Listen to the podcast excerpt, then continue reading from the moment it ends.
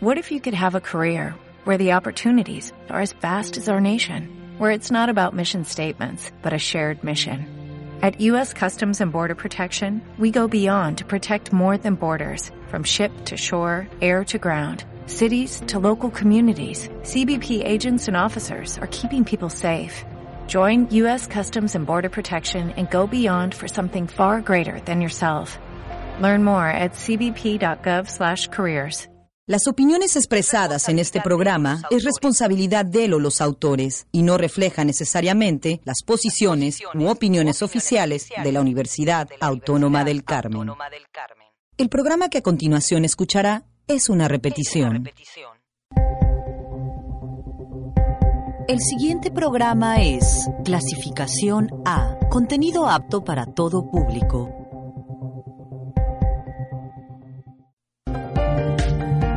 Radio Delfín presenta Voces. Voces. Voces. Por el derecho de hablar Con apego al derecho. un programa con temas de interés para todos. Desde el punto de vista de los comunicadores. Voces. Voces. Es un programa de la Asociación Nacional de Locutores de México. Delegación Campeche.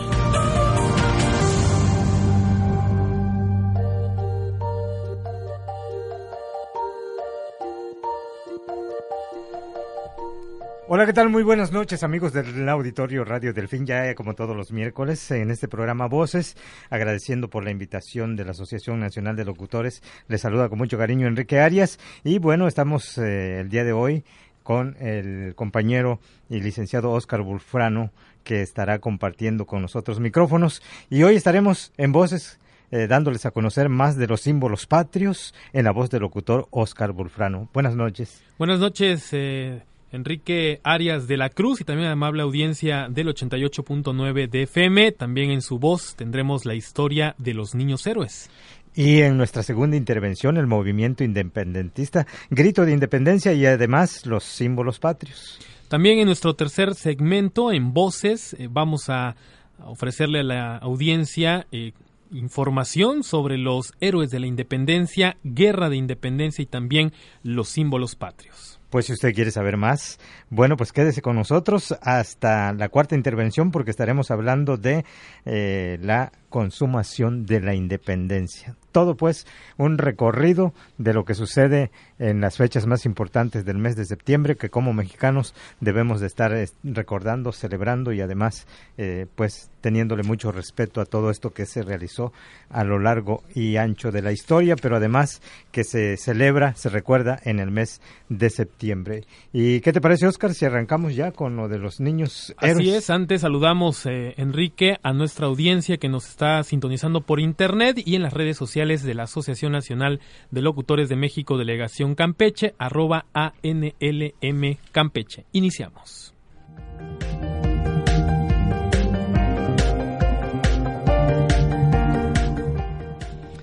Niños héroes. Se les llama niños héroes a los seis eh, cadetes mexicanos que murieron en la batalla de Chapultepec el 13 de septiembre de 1847 durante la Guerra México-Americana. La historia eh, oficial posterior por primera vez en 1852 y con mayor notoriedad en el porfiriato en 1947, se deformó en distintas eh, etapas con fines nacionalistas. Los hechos para destacarlos, mucho de lo cual se erigió bajo la forma de un mito heroico. Desde la segunda mitad del siglo XIX se colocó bajo esta denominación a los cadetes del ejército mexicano. Agustín Melgar, Fernando Montes de Oca, Francisco Márquez, Juan de la Barrera, Juan Escutia y Vicente Suárez. Y es ahí donde eh, recordamos, bueno, la mayoría ya sabemos de esta historia, pero vamos a, a, platicarle a usted, amigo del auditorio, de lo que antecede a esto de eh, a este hecho de los eh, de la historia de los niños héroes.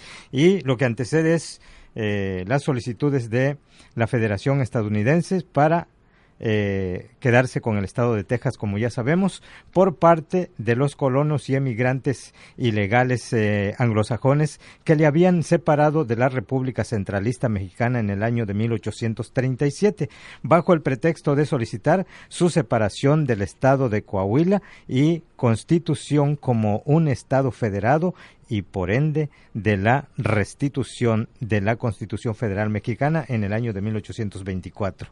Y que para en ese momento eh, se había proclamado como República de Texas, el gobierno mexicano rompió relaciones con los Estados Unidos al declararse su ingreso a la Federación estadounidense. Es entonces que el gobierno de los Estados Unidos manda tropas a la zona norte del río Bravo para asegurar la franja del territorio que estaba en disputa entre el estado de Texas y el gobierno mexicano, ya que este último solo reconocía como frontera el río Nueces, ubicado más al norte. Estas tropas crearon una serie de fuertes en la zona es en esta zona donde se dieron varios encuentros con patrullas del Ejército del Norte, del Ejército Nacional Mexicano. Esto sucedía antes de lo que usted conoce como la batalla de Chapultepec, de la cual estaremos platicando más adelante, y es así como el gobierno estadounidense eh, renueva sus solicitudes al gobierno mexicano para pactar la venta de los territorios del norte de México, pero al recibir las negativas de este, empieza una serie de preparaciones gubernamentales y privadas, como fueron la toma de San Francisco en el año de 1845 y la inmigración ilegal de miembros de la Iglesia mormona al lago Salado que pertenecía al territorio mexicano de Nuevo México en el año de 1846 y que posteriormente se convirtió en el territorio de la Utah. Declarada la guerra, por parte de los Estados Unidos el 25 de julio de 1846, luego del sitio de la fortaleza Texas al norte del río Bravo y por parte de México el 23 de mayo de 1846, se iniciaron una serie de expediciones por parte del ejército regular de los Estados Unidos en los territorios del norte para apoyar las insurrecciones que emigrantes ilegales y anglosajones realizaron en varios de los pueblos mexicanos de California y Nuevo México, declarado el territorio como república independiente para su inmediata anexión a los Estados Unidos. Estas expediciones, por el número bajo de su poca preparación de las fuerzas mexicanas, fueron exitosas, pero para poder asegurar la posesión de esos territorios debieron empezar con expediciones sobre las ciudades de Monterrey y la Ciudad de México para evitar el envío de fuerzas regulares al norte y al mando de Will Winfield Scott, que era el general, toma el puerto de Veracruz y sigue por lo que llamaron la ruta de Cortés. Es así como el Ejército Nacional fortifica el Peñón de los Baños, ya que para la fecha era la entrada eh, natural al oriente de la ciudad en los lagos de Texcoco y Xochimilco. Pero el ejército estadounidense toma el camino más largo, rodeando por el sur la sierra de Santa Catarina. Es en este que se dan la batalla de Churubusco y la batalla de Padierna. Y así pues viene siendo el antecedente a lo que es la batalla de Chapultepec, de la cual queremos comentarle en este momento. Y es así como se abre la batalla de Chapultepec, considerando que en esta época la Ciudad de México estaba fortificada por una serie de canales y puertas que servían como aduana de la ciudad. La entrada más adecuada era por Chapultepec, ya que el terreno estaba para la época seco. Al contrario, de norte, oriente y sur, donde aún habían lagos y zonas pantanosas, por lo que mandó fortificar el cerro de Chapultepec, que para la época servía como almacén de pólvora, el colegio militar y de colegio militar. La fábrica de pólvora de Santa Fe fue mandada desalojar para evitar un ataque de la misma. Aunque luego fue destruida por las fuerzas estadounidenses. Como las instalaciones del colegio servían de cuartel general, el coronel Nicolás Bravo ordenó desalojar a los cadetes que en sus diferentes grupos tenían edades comprendidas entre los 13 años y los 19 años. Muchos de ellos obedecieron, otros fueron llevados por sus familias y solo 46 cadetes solicitaron quedarse para defender su plantel. A este grupo se unieron varios cadetes recientemente graduados, los cuales aún no recibían una asignación en el Ejército Nacional. Además de 19 miembros de la administración del plantel, desde el director, instructores, maestros y despensero del plantel militar. En septiembre de 1847, varios grupos del ejército del norte que se habían retirado bajo las órdenes de Antonio López de Santa Ana se fortificaron a los alrededores del bosque y cerro de Chapultepec y entonces el ejército estadounidense mientras tanto tomó el palacio del ex arzobispado en Tacubaya como base de operaciones y llevó a cabo parte del proceso marcial contra los integrantes del batallón de San Patricio. Avanzaron y tomaron la casamata ubicada al poniente del bosque el día 11.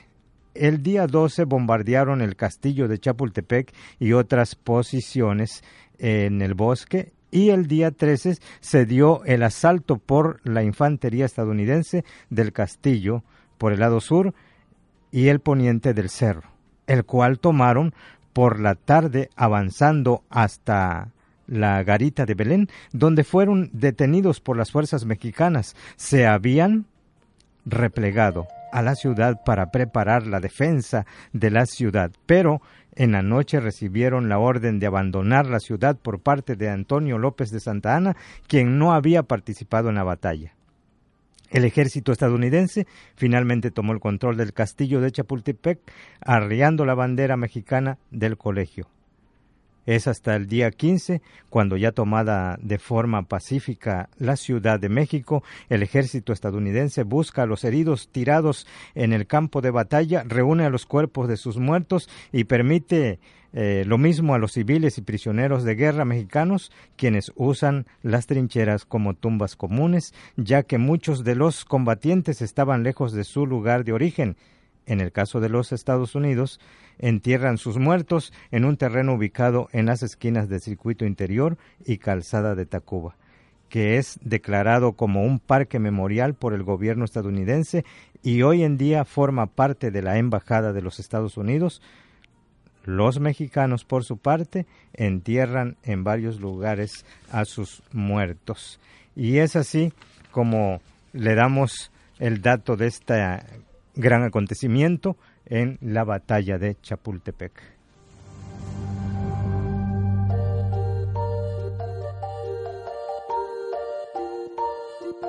Vamos a hacer la primera pausa en Voces, el programa de la Asociación Nacional de, Locutores de México, Delegación Campeche, y al regreso vamos ya a hablar de otra de las festividades más importantes del mes de septiembre, que es la Independencia Nacional. A corte Voces. Voces. Voces. Al aire. Voces. Voces.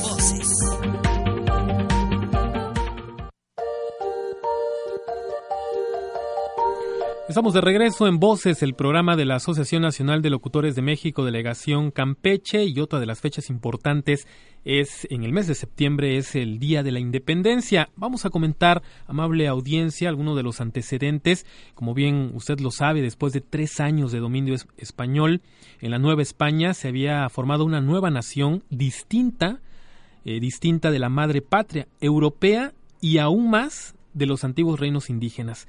El virreinato más preciado de la corona española eh, disfrutaba de una riqueza económica nunca vista. Los suntuosos edificios de la época y los logros culturales alcanzados despertaron el orgullo nacionalista de los que vivían en aquel entonces, que eran los criollos.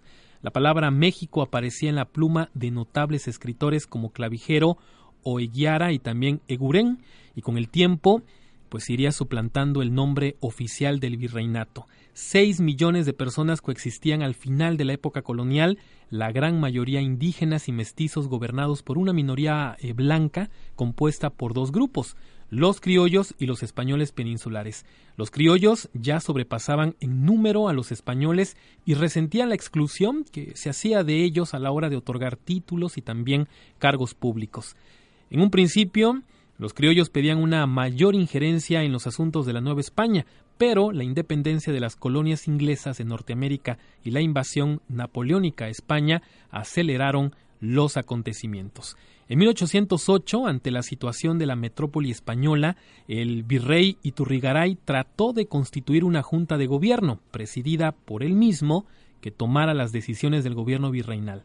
Al conocer la medida, algunos españoles pues asaltaron el palacio, capturaron al virrey e instauraron un régimen leal a España.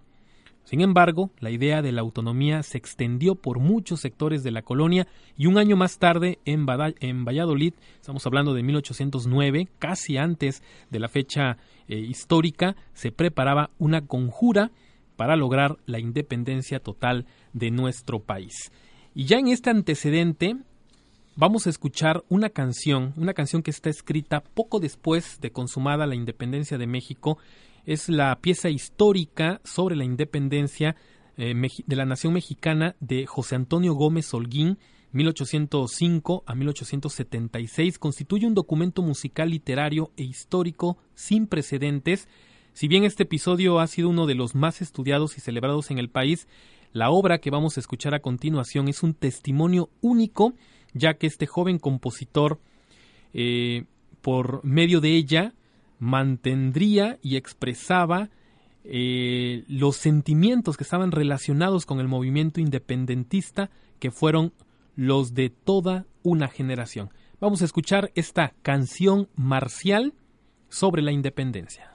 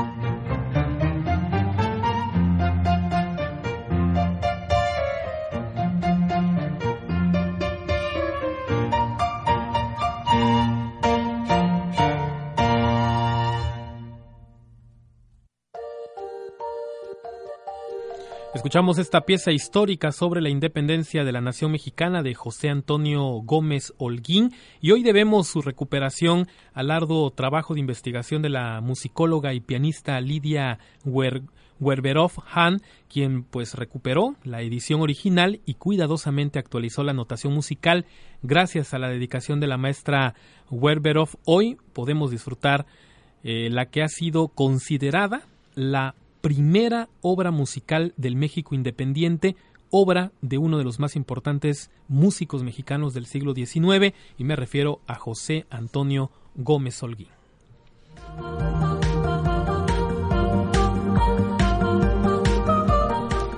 Bien, amigos del auditorio, bueno, pues a partir de este antecedente que nos acaba de compartir el compañero Oscar, eh, pues empiezan a dar, eh, a suceder reuniones y juntas secretas entre militares, civiles y religiosos que tenían la intención de derrocar al mal gobierno virreinal y guardar el reino para Fernando VII, que estaba preso por los franceses. Eh, algunos de, algunas de estas eh, juntas fueron descubiertas, como la de Valladolid, hoy Morelia, en el 1808 todavía, y luego de estas juntas estamos hablando de que una recibió el nombre de conspiración, la que usted y yo conocemos, conspiración de Querétaro, pues se realizaba disfrazada de tertulia literaria en la casa del corregidor José Miguel Domínguez y de su esposa, doña Josefa Ortiz de Domínguez. Esta conspiración tenía mm, relación estrecha con la Junta Secreta que en San Miguel el Grande, hoy San Miguel Allende, dirigía el militar criollo Ignacio Allende y convocaba personajes como los hermanos Ignacio Juan Aldama, Mariano Abasolo y otros personajes de relieve de la historia.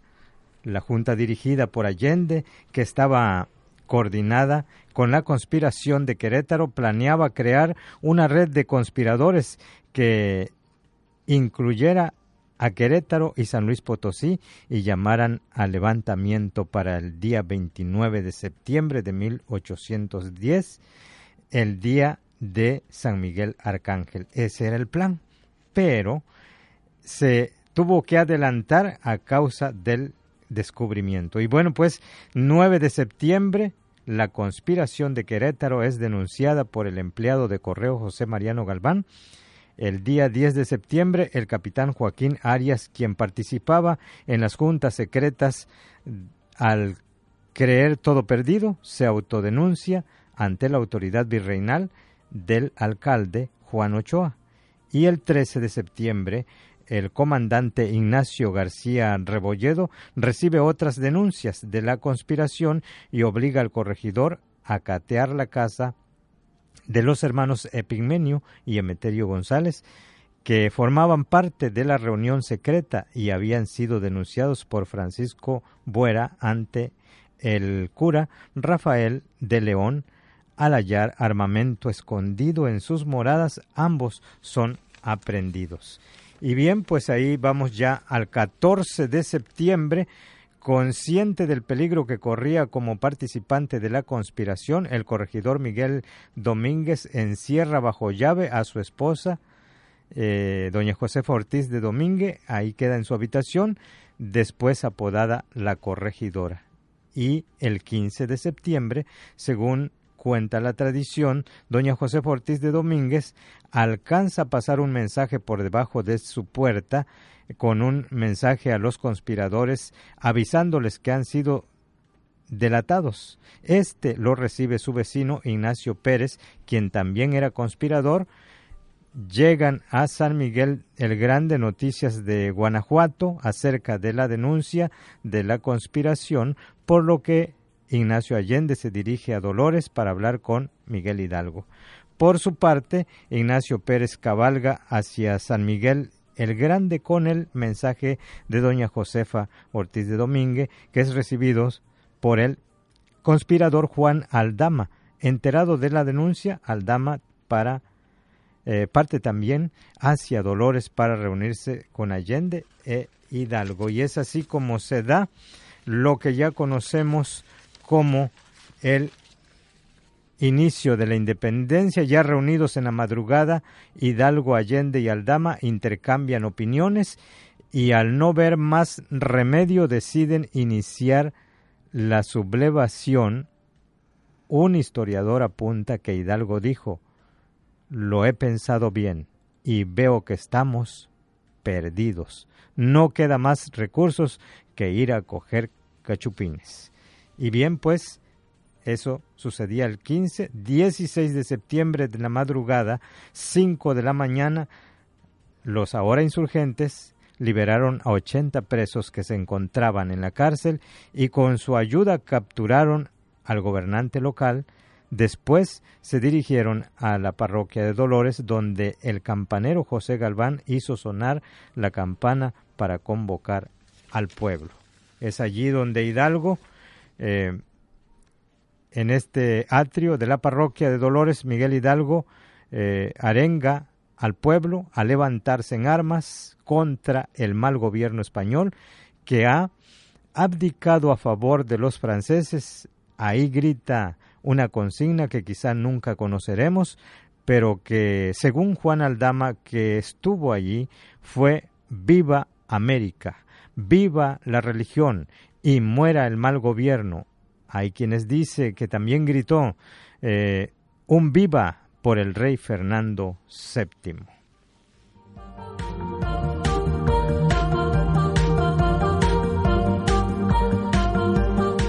Pues parte de la historia de la independencia de México. Hacemos la segunda pausa en voces y al regreso tendremos los personajes, los personajes que también participaron en la revolución de independencia. En un momento más, Voces. voces. voces.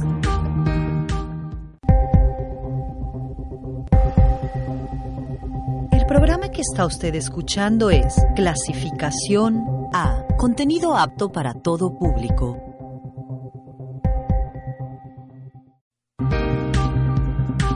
Ahora más, Voces. voces.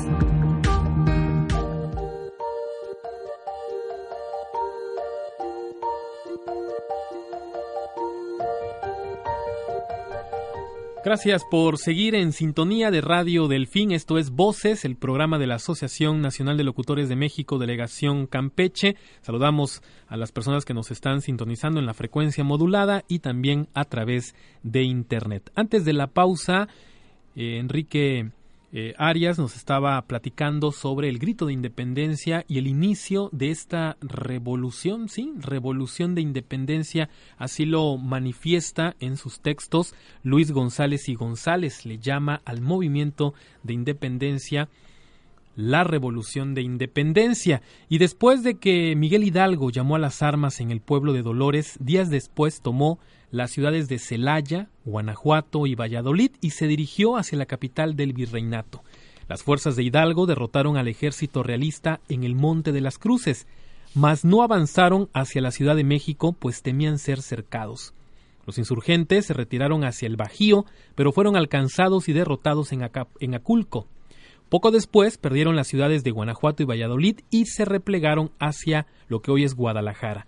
Derrotados nuevamente por Calleja, los jefes del ejército insurgente se dirigieron al norte.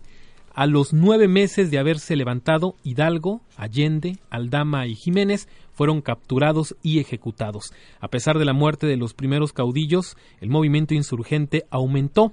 En el sur, Morelos y sus lugartenientes dominaban la región de Tierra Caliente. Sitiados por varios meses en Cuautla, lograron evadir el cerco y tomaron las ciudades de lo que hoy es Oaxaca, Tehuacán y el puerto de Acapulco. En 1813, Morelos convocó a un congreso en Chilpancingo. En él se declaró a México república independiente y la igualdad de derechos para todos los mexicanos. Félix Calleja, el nuevo virrey, lanzó en ese año una gran ofensiva en contra de los insurgentes, quienes, derrotados en varios frentes, se refugiaron en Apatzingán. Allí, allí decretaron la primera constitución del país y en 1815 Morelos fue capturado y fusilado en San Cristóbal Ecatepec.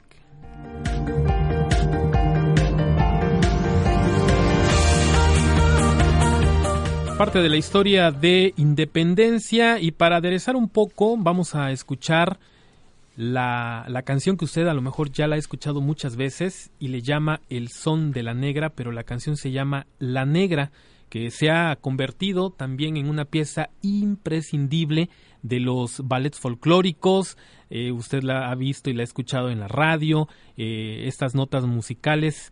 Pues fíjese que según, según el Instituto, especialistas del Instituto Nacional de Antropología e Historia, el INA, entre 1814 y 1821, este tema solo se tocaba de manera regional. Vamos a escucharlo.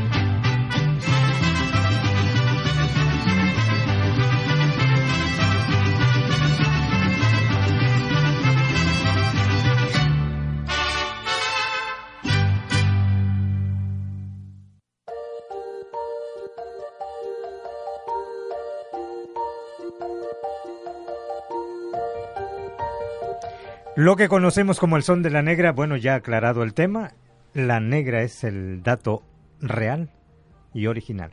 Pues, Oscar, ¿te parece si nos vamos ya con los personajes de Independencia? Los conocidos y los no tan conocidos, Enrique. Pues ahí vamos con el primero que no es tan conocido por parte tuya. A ver.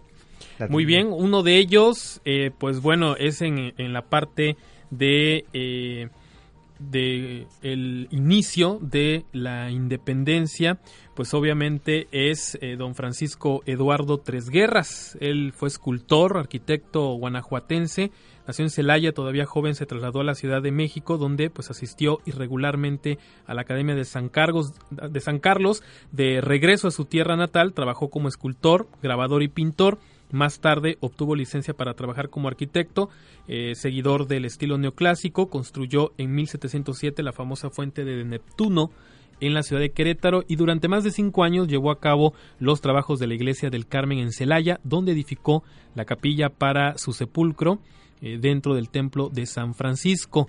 Algunas de sus obras pueden verse todavía en Salvatierra, Irapuato, Salamanca, San Luis Potosí y San Miguel de Allende. Además de sus edificios y esculturas, se conservan varias pinturas al óleo. Es decir, Francisco Eduardo Tres Guerras plasmó todo lo que implicó la parte de la independencia o la guerra como tal, de, de la separación de España, y lo hizo a través de sus pinturas. Personajes que usted, amigo del auditorio, tal vez no conozca o casi no son mencionados, pero que estuvieron activos en esta parte de la historia, como los que ya conocemos como Miguel Hidalgo y Costilla, mejor conocido como el cura Hidalgo, o el padre de la patria. Fue un erudito que recibió las ideas de la ilustración y entendió el problema que la Nueva España tenía por lo que su participación en el movimiento de independencia fue inminente cuando Ignacio Allende lo invitó a participar. Juan Aldama fue un militar insurgente que nació en San Miguel el Grande, Guanajuato, llegó a ser capitán de regimiento, eh, fue conspirador desde 1809, marchó a Dolores para prevenir a Hidalgo y Allende al descubrirse la conjura. Fue nombrado mariscal en Celaya y acompañó a Hidalgo en el Monte de las Cruces. Junto a Ignacio Allende defendió la ciudad de Guanajuato y participó en la batalla de Puente de Calderón. Huyó hacia la frontera, pero lo aprendieron en Acatita de Baján. Fue juzgado en Chihuahua y fusilado. Su hermano, eh, Ignacio Aldama, también tomó parte de la conspiración y el día del levantamiento se unió a los insurgentes. Obtuvo el mando de eh, de San Miguel el Grande y se le encomendó viajar a Estados Unidos. Juan Aldama murió fusilado en Monclova, Coahuila. Ignacio Allende, un año antes de que comenzara la independencia, comenzó a participar con José Miguel Domínguez y su esposa Josefa Ortiz de Domínguez. Eh, Ignacio Allende, que también participaba en este proyecto, participó en la toma de la Alóndiga de Granaditas, la batalla del Monte de las Cruces, la toma de Valladolid y de Guanajuato y de Puente de Calderón, fue apresado y fusilado en el año de 1811. Juan Ruiz de Apodaca fue virrey el número 61 de la Nueva España, ocupó el puesto en 1816 a la salida de Calleja y emprendió la pacificación de las fuerzas insurgentes, entonces eh, ya reducidas a guerrillas. Propuso el indulto a los alzados que depusieran las armas, capturó a Nicolás Bravo y se enfrentó a la expedición de Javier Mina, quien fue derrotado en el rancho del Venadito, acción por la que obtuvo el título de conde del Venadito partidario de Fernando VII y del absolutismo, trató de impedir la aplicación de la Constitución de Cádiz en la Nueva España. Juan Ruiz de Apodaca nombró a Iturbide general del Ejército del Sur con el encargo de combatir a Guerrero. Sin embargo, Iturbide unió sus fuerzas a las, de Guerrero y Apodaca trató entonces de defender la Ciudad de México, pero fue depuesto por la misma guarnición a su mando y abdicó el 5 de julio de 1821 y partió a España. Ampliamente reconocida, Josefa Ortiz de Domínguez fue una de las principales mentes que formó el plan de lucha para lograr la independencia de México. Cuando la guerra era inminente, ella continuó apoyando a los insurgentes a pesar de estar encerrada en su casa. Gracias a Josefa Ortiz de Domínguez se le dio el aviso a Miguel Hidalgo de adelantar los planes de la independencia, pues todo se había delatado. Y por último, de los personajes más importantes, tenemos a José María Morelos y Pavón, sacerdote y caudillo insurgente que nació en Valladolid. De joven se dedicó a la agricultura y la arriería. Estudió la carrera de sacerdocio en el Colegio de San Nicolás y en el Seminario de Valladolid. Fue cura de Carácuaro y también en Nocupétaro, en Michoacán. Al iniciarse el movimiento de independencia, se puso a las órdenes de Hidalgo, quien le encargó levantar a la población del sur del país. A fines de 1811, José María Morelos y Pavón ya ocupaba gran parte de las provincias de Michoacán, Oaxaca y Puebla. Bajo su mando combatieron eh, Hermenegildo Galeana, eh, Mariano Matamoros, los hermanos Bravo y también Vicente Guerrero, todos ellos notables insurgentes. Sitiado en Cuautla, resistió varios eh, varios meses antes de romper el cerco, tomó el puerto de Acapulco y la ciudad de Oaxaca y en 1813 declaró en Chilpancingo la independencia de México. José María Morelos y Pavón fue derrotado por Iturbide en Valladolid, se eh, replegó en, en eh, lugar donde se hizo llamar siervo de la nación, y en 1815 José María Morelos y Pavón fue hecho prisionero en Tesmalaca, Murió fusilado en San Cristóbal, Ecatepec.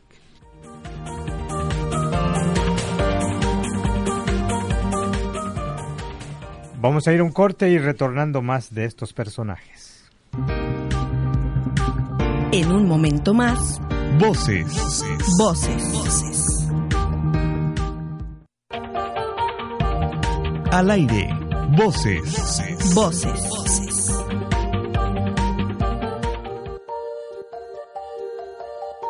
Estamos de regreso en Voces, el programa de la Asociación Nacional de Locutores de México, Delegación Campeche. Vamos a escuchar otra canción también que es eh, referente a el mes patrio. Se llama Cielito Lindo con el conjunto Alma Jarocha.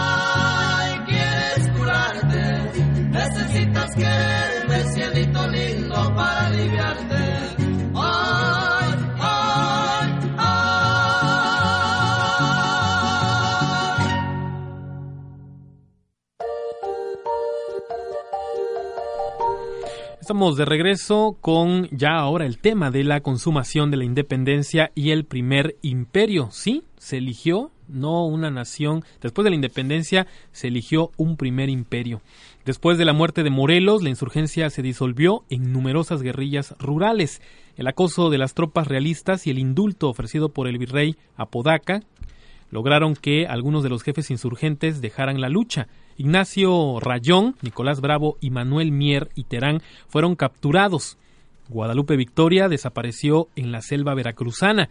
Solamente en el sur del país la lucha se sostuvo por la voluntad de Vicente Guerrero.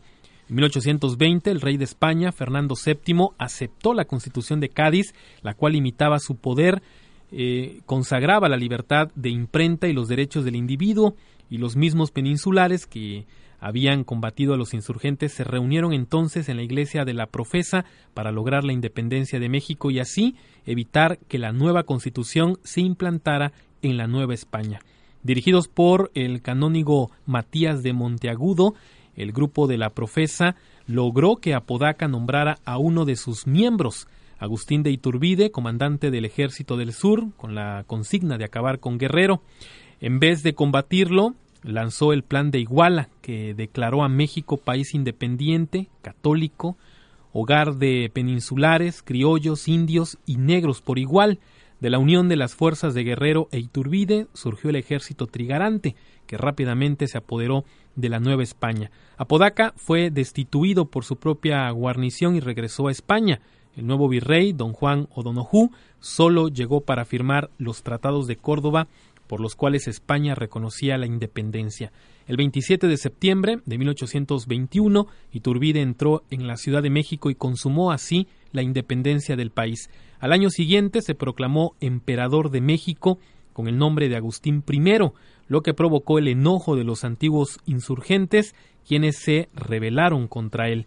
El primer imperio terminó un año después con el exilio de Iturbide.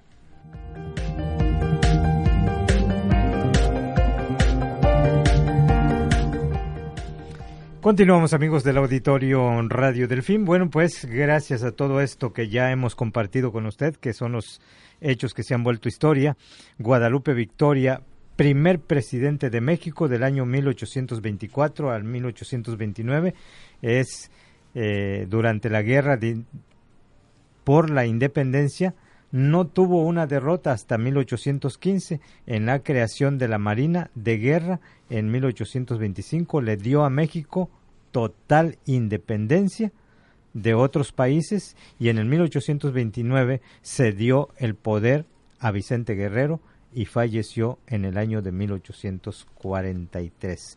Ahí cuando ya tenemos un México independiente y el primer presidente de México. Claro, y después de esto, todo lo que sucedió con las intervenciones de varias potencias ya años después, décadas después, y lo que México también empezó a sufrir cuando ya empezaba a ser independiente y posteriormente quería ser intervenido por Estados Unidos, por Francia y por otros países. Efectivamente, ya es cuando se llega a la cima, ahora a ver si te mantienes o te derrumban. Entonces, aquí nos mantenemos gracias a todo el esfuerzo de los mexicanos y ya las, eh, bueno, pues vamos con, un tema distinto, a, no distinto, sino que es importantísimo dentro de todo lo que estamos platicando y es comunicar a nuestro auditorio, conocer más de los símbolos patrios. La ley sobre el escudo, la bandera y el himno nacional regula las características y la difusión de los símbolos patrios y establece que en el Archivo General de la Nación se debe resguardar un modelo auténtico por los tres poderes de la Unión en este asunto de los símbolos patrios. La bandera, el escudo y el himno representan los valores y la historia de los pueblos. Es decir, los cuales sumados a las costumbres y tradiciones van creando un sentido de pertenencia a la nación y contribuyen para consolidar nuestra identidad. Así es como tenemos el origen de la bandera, ocurre durante el desenlace de la lucha independentista, de, que es de lo que estamos platicando, con la formación del ejército trigarante en el año de 1821. Y ahí es el origen de nuestra bandera. Hace los tres colores, Enrique Amable Auditorio, el verde que simboliza esperanza, el blanco unidad, el rojo la sangre de los héroes nacionales, un modelo que se fue formando, la primera bandera nacional que podríamos eh, comentar es el estandarte que utilizó Miguel Hidalgo y Costilla. El uso de estandartes se remonta a la época del México antiguo, los aztecas, los tlaxcaltecas y también eh, algunos otros eh, grupos indígenas utilizaban estandartes con distintos símbolos eh, que los identificaban con su gobernante o también con su estado. Durante la colonia, los españoles utilizaron sus propios estandartes y también banderas. Cuando Miguel Hidalgo y Costilla inició el movimiento de independencia, adoptó como bandera el estandarte de la Virgen de Guadalupe, que pues estaba en el santuario de Atotonilco. Las los modelos de la bandera nacional fueron eh, modificándose y con Venustiano Carranza se cambió hubo cambios precisamente en el águila, se dispuso que el águila se colocaría de perfil izquierdo y también conservara las características con las que los mexicas eh, pues habían concebido cuando pues descubrieron la, la tierra donde fue fundada la gran Tenochtitlán.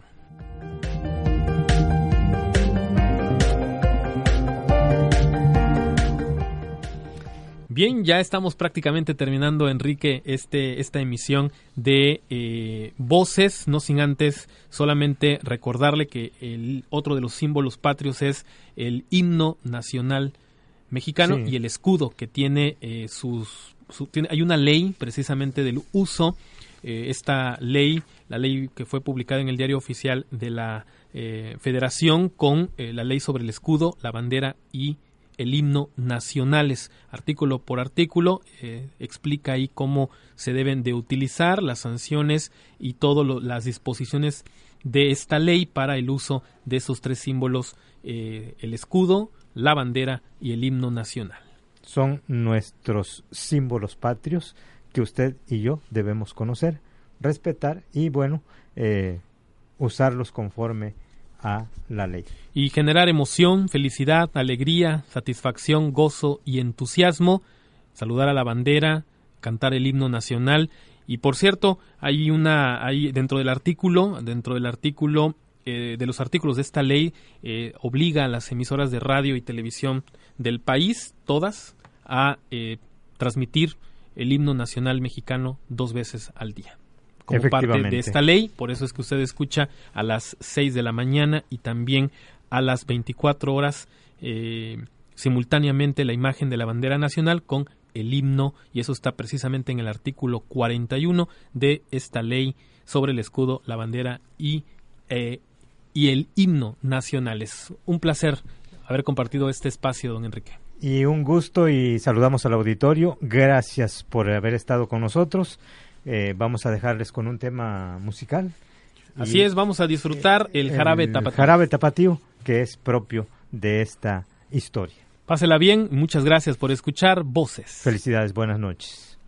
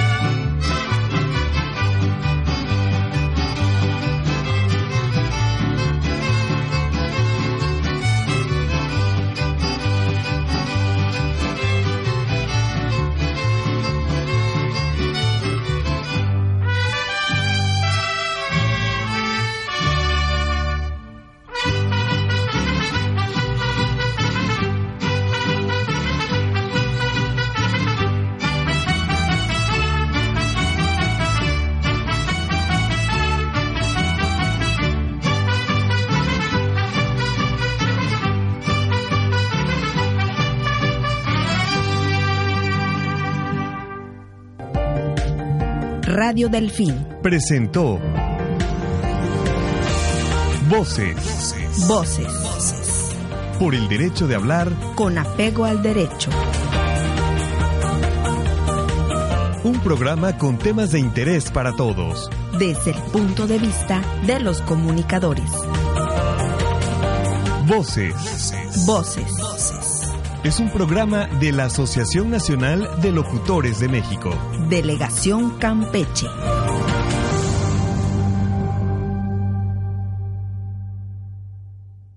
El programa que a continuación escuchará es una repetición. Las opiniones expresadas en este programa es responsabilidad de o los autores y no refleja necesariamente las posiciones u opiniones oficiales de la Universidad Autónoma del Carmen.